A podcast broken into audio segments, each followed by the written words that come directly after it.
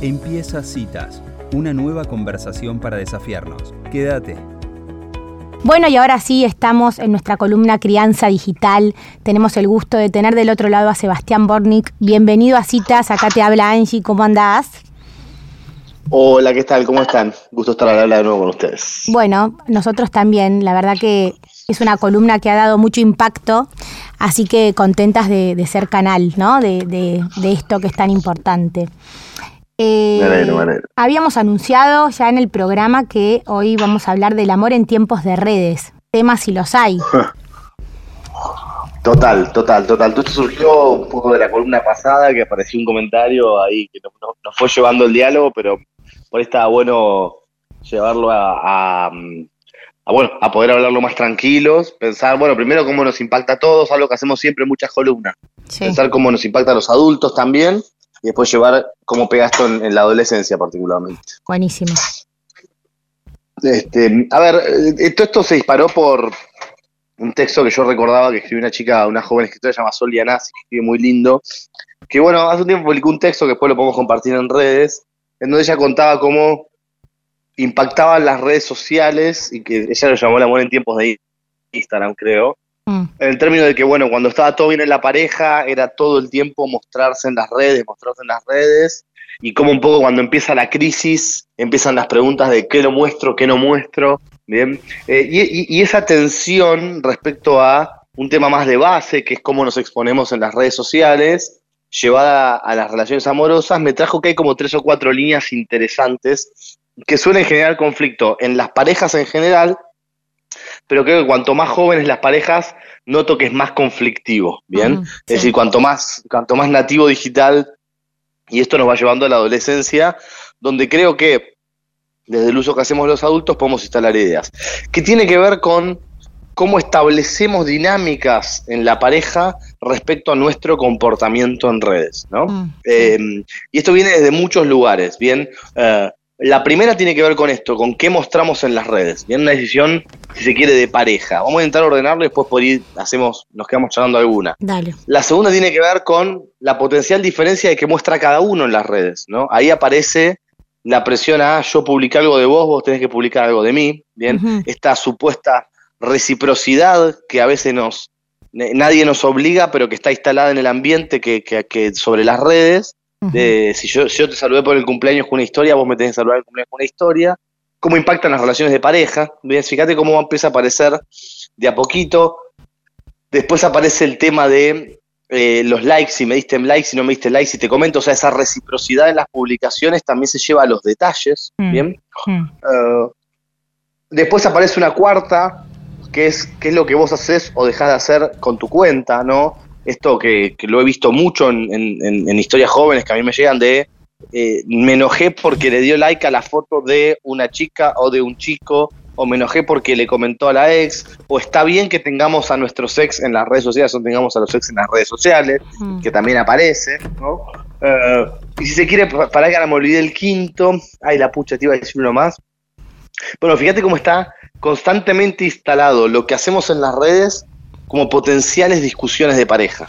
Sí, Sebastián, y eh, además como que cuando ibas hablando me salía la palabra como todas eh, herramientas para controlar al otro, ¿no? Porque eh, como que uno está pendiente de que si le puso like a esto y a eso no, si la otra vez le puso para el cumpleaños y ahora totalmente. no. Bueno, me hiciste acordar el último que es el tema de compartir la contraseña, ¿no? está bien que compartamos la contraseña. Mm. y y digamos que surge mucho, ¿no? O sea, como que. Y hay también una idea muy estrado que lo hablamos cuando hablamos, si no me equivoco, creo que lo hablamos cuando hablamos de privacidad. Sí. De este último tema, y ah, me gustaría retomar sobre lo que dijiste de control. Que esta idea de si yo no quiero compartir mi contraseña con mi pareja, no es leído como un tema, como un respeto a la privacidad, sino como que tengo algo para ocultar. Mm. ¿no? Que está asociado al control, ¿no? Esto pasa mucho y está asociado al control, ¿no? Por ejemplo, yo la otra vez, nosotros con mi pareja somos muy respetuosos con el celular del otro, y la otra vez le, pasé mi celular a mi pareja para mostrarle una foto que le había sacado a mi hijo, no me acuerdo qué. Eh, y ella con buenas intenciones se puso a, empezó a mirar otras fotos del carrete, como en general para ver si hay otras cosas de mi hijo. Y yo tenía fotos de un regalo que le estaba preparando, de una sorpresa que le estaba preparando. Mm. Eh, y salía a los gritos a decirle, ¿qué estás haciendo? ¿No? Y medio que, medio que tuve que terminar confesando que le estaba preparando una sorpresa. Entonces, esta idea de que la privacidad va más allá de lo que tenemos que ocultar, eso lo dejo que ya lo habíamos hablado, pero no me quiero desviar del tema de la pareja, aparece esto del control, es decir, un problema que ya, digamos, que siempre existió, o sea, siempre estuvo el tema del control en la pareja, pero las redes lo potencian Mm. por mil, por mil lo potencian. Y la verdad que es una pena que temas tan cotidianos generan un montón de rispideces en las parejas, ¿no? Mm. Eh, yo creo que yo lo dividiría en tres líneas, digamos. La primera es el control, la segunda es esto de la reciprocidad, vean que está asociado al tercero, ¿no? Le digamos esto de Sí. lo que yo hago vos lo tenés que hacer igual, que tampoco está bueno, somos dos personas distintas con- en pareja. Eh, y el tercero tiene que ver con la exposición, que para mí no es un tema menor, ¿no? Mm. Este, esto, esta situación que yo la viví y, y- y lo digo con autocrítica de, de- de cómo yo manejé las redes en cierto momento, yo la viví de separarme y, uy, se los veía también. ¿Dónde me veías también si no me viste en todo el año? En Instagram Claro. en Facebook, ¿entiendes? O sea, digamos, eh, eh, eh, esa sensación de que lo que mostramos, por un lado, ¿no? Eh, hace un tiempo yo eh, estaba un día normal de trabajo, me pongo a chatear con una persona muy, muy amigo mío, muy amigo mío, y no sé, vamos a ponerle, no sé, eh, fulano y fulana, no importa, pues igual hay cosas. Entonces yo me pongo a chatear con fulano, muy amigo mío, y me cuenta que está en una crisis de pareja, algo normal, ¿no? Puede pasar Sí. en cualquier pareja. Mm. Y estuvimos durante toda la, cha- la tarde cruzando chat- chats y audios asincrónicos por WhatsApp, charlando, ¿no? Yo escuchándolo y lo que hace cualquier amigo. A la- eso pasó a la tarde. A la noche estoy cocinando un par de horas después, ¿bien? Y así, pero de la nada, pero de la nada. Yo me acuerdo patente porque estaba en la cocina y mi mujer me dice, qué bien que se los vea a fulano y a fulana, ¿no? Hmm. Y yo me doy vuelta como diciendo, pará, vos que tenés una antena que sabés que estuve chateando a la tarde con mi amigo, yo no le había contado a mi mujer nada. Eh, pues no se había dado el tiempo porque había pasado unas horas antes y yo, pero pará, ¿por qué me decís esto? Mirá qué linda la foto que subieron a Instagram, me dice. Mm. Y a mí esas, esa imagen, ¿no? Esa sensación de que sin malas intenciones, pero es, es- es esa idea de aparentar, genera cierto roce, que está muy bien eh, mencionado en el texto que dio origen a esta conversación, Sí. en donde si uno está todo el tiempo exponiendo bien eh, su, su amor, incluso cuando no está en crisis, digamos, pasa esto de que se genera una tensión en las buenas y en las malas. ¿Qué pasa en las malas? Si dejo de publicar, la gente se va a dar cuenta que estamos mal y no está bueno. Las crisis de pareja se suelen resolver puertas adentro, salvo que, que no, que no sean conciliables. Pero hay un montón de crisis que pasan. ¿Qué hago? Entonces sigo publicando como si no pasara nada. Entonces, Mm. En la relación de pareja se genera esta tensión también de que lo que mostramos en las redes se convierte en un peso y donde muchas veces perdemos el foco de en qué tenemos que prestar atención y en qué publicar. Entonces, creo que de a poquito hay que intentar ver cómo logramos establecer relaciones más sanas en las parejas respecto al uso de las redes. Mm. Sebastián, ¿y vos crees que, sobre todo en los digitales nativos, ¿no? Como que esta manera de comunicar suplanta a la que, la que era antes tradicional de compartir, eh, no sé, es la manera como de hablar mediante las redes, eh, por ejemplo, cuando están enojados, no sé, bloquear o, o ponerle Sí. like a un ex Sí, sí. o lo que fuera, digo, ¿suplantó la manera de comunicar de antes de sentarse a tomar algo y conversar? Sí, y sería muy curioso con la palabra suplantó, porque en realidad es mucho más ineficiente para resolver los conflictos. Por lo tanto, es un reemplazo falso, porque terminamos perdiendo todos, digamos. Pero sí, sí, lo veo muchísimo eh, en, en- en adolescentes, incluso hablamos de descargos, o sea, de, digamos, muchas veces. eh, De, de, de- por ahí de más chicos no son conscientes, pero más adulto uno se va dando cuenta que las diferencias, mm, hoy estamos hablando de las parejas, pero impacta también a las amistades, por ejemplo, que son, hay, hay momentos mejores y peores, pero que las cosas muchas veces pasan, ¿no? O sea, yo Mm. me acuerdo en mi adolescencia haberme peleado con algún amigo y unos meses después nos reconciliamos. Eh, lo mismo puede pasar con las parejas, podemos tener momentos buenos y momentos malos. Y hoy se usa mucho, por ejemplo, en los adolescentes el descargo en las redes, donde yo me peleo con una amiga, con una pareja, con lo que fuera, y empiezo a, a contar en mis historias de Instagram y a descargar y a decir un montón de cosas que hacen mucho más difícil la reconciliación a futuro Mm. porque hay una exposición que uno en caliente critica, eh, lo, lo vemos en, en niveles más absurdos en los famosos, Sí, tal cual. ¿no? Tipo, Lo vemos en los famosos, en donde uno puede ser muy crítico de cuánto exponen las redes o pensar que es simplemente un show, pero que muchas veces refleja lo que termina pasando, ¿bien? Eh, de, de una crítica profunda, estar juntos pasaron tres semanas. Bueno, eso le puede pasar a los famosos que están un poco más, pero en la- el día a día, en la gente, yo veo que las exposiciones públicas de mucho daño generan un daño que no siempre es reversible Totalmente. y que es una pena porque escalamos a través de las redes cuestiones que son reversibles, ¿bien? E incluso, vamos a llevarlo más a los adultos, pero esto impacta en los adolescentes. Vos decías el ejemplo de darle like a un ex, ¿no? Y ahí aparece esto de la necesidad de que todo pase por las redes, ¿no? O sea, de que, digamos, porque darle like a un ex es porque le quise dar un like a un ex o porque quería que se enoje mi pareja. Entonces, toda esa situación, lo único que hacemos es perdemos todos calidad de las relaciones humanas. Mm, Todos. totalmente. Y también la posibilidad de poder eh, spoilear, no, no sé si se dice así, me hice la nativa digital, pero digo, ah, no, stalkear, ¿no? Como que vos ahora sabés qué está haciendo el otro, cómo es la nueva, cómo es la familia, y mirá si está mejor.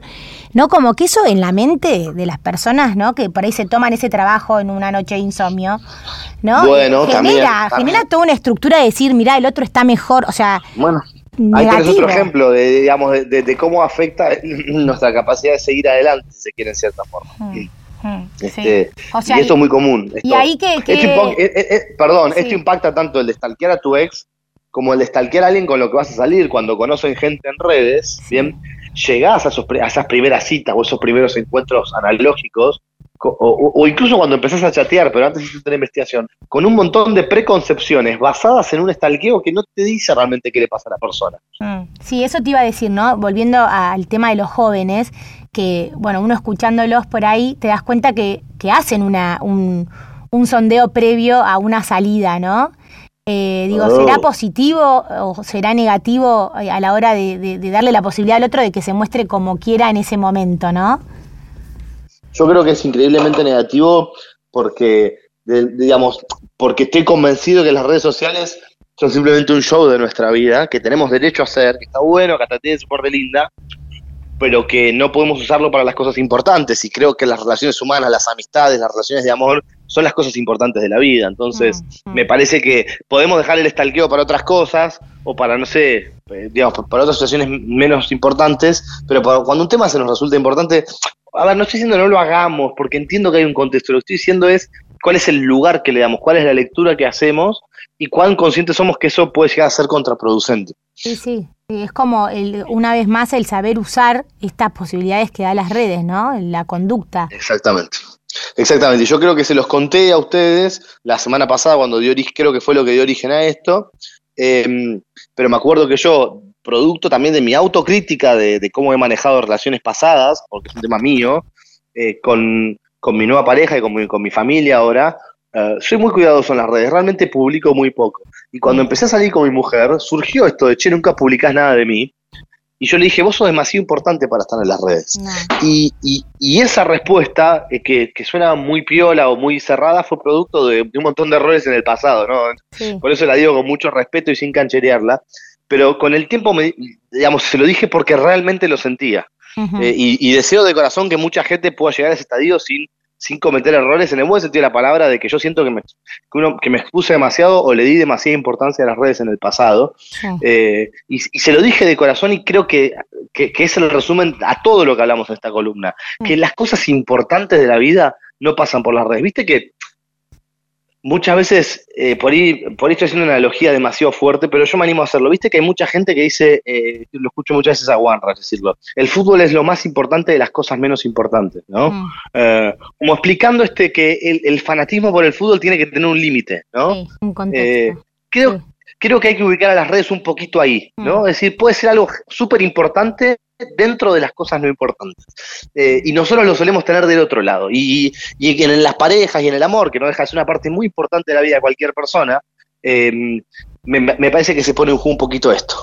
Sebastián, recién eh, cuando hablabas, bueno, yo estaba bastante enfocada en Instagram, ¿no? Pero por ejemplo, todas estas aplicaciones para conocer gente y que además mucha gente se Sí. termina, eh, o sea, con su pareja, viviendo, casándose con, a- con algo que conoció a partir de una red, ¿no? Con un que antes era te presento a tal o te invito a salir, ahora la, la previa es un poco viendo si la foto te gusta, le das, ¿no? Como que es la manera de conocer de hoy. ¿Qué, qué, qué te parece eso?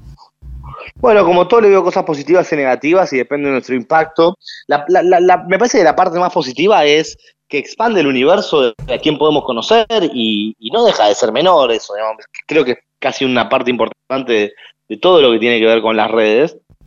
Pero me parece que es importante esto de que expande el universo de a quién podemos conocer y, está bueno, digamos, esa parte está buena, ¿no? Eh, que abre nuevas posibilidades. Eh, yo sigo pensando que quizás la parte más negativa uh, es cómo termina colaborando con todos los estereotipos de belleza, ¿no? Mm. Eh, todo, digamos, que, que siga teniendo, digamos, yo veo positivo esto de poder conocer gente en redes que todavía no conocimos presencialmente, o que nadie me podría haber presentado, o que tendría que haber sido una casualidad de la vida encontrarnos en cierto lugar, pero veo que muchas veces, especialmente en las aplicaciones de citas, el primer impacto es simplemente gráfico, ¿no? Eh, y, creo que ahí aparece lamentablemente muy fuerte muchos sesgos y eso impacta después en otras cosas que yo veo poco sanas, como la necesidad de sacarme 600 fotos para, para mostrar una que no me muestre como soy, sino que sea aceptada para todos esos estereotipos. Y ahí es la única parte negativa que yo le veo. Para la idea de conocer a alguien, chatear, ver si pegamos onda, después encontrar, me parece genial. Hmm. Sí, sí, sí, totalmente. Bueno, Sebastián, la verdad que nos dejas pensando y muchísimas gracias por estos minutos con citas de radio. Un placer como siempre. Adiós. Un placer como siempre, hasta el mes que viene. Chao, chao. Adiós. Bueno, qué nota interesante hablando del amor en tiempos de redes de la mano de Sebastián Bornik.